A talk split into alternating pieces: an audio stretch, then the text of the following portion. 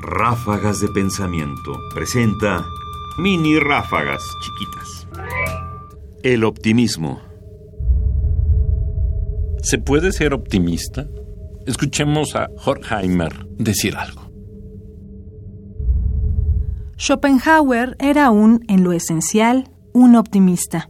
Tampoco los optimistas oficiales, incluidos Leibniz y Hegel, llegaron a negar el sufrimiento del mundo, solo que a él añadieron el sueño tranquilizador de la metafísica dogmática. Únicamente Kant presentó el bien supremo como mera esperanza.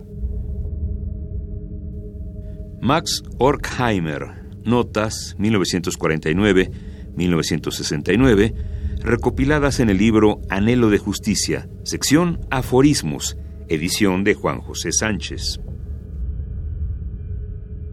Lo sentimos. El optimismo en todo caso es un sueño dogmático. En otro caso es solo una pura esperanza. Más información en la página ernestopriani.com.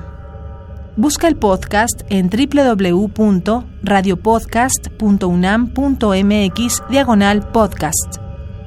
Comentarios Ernesto Priani Saizó. Producción Ignacio Bazán Estrada.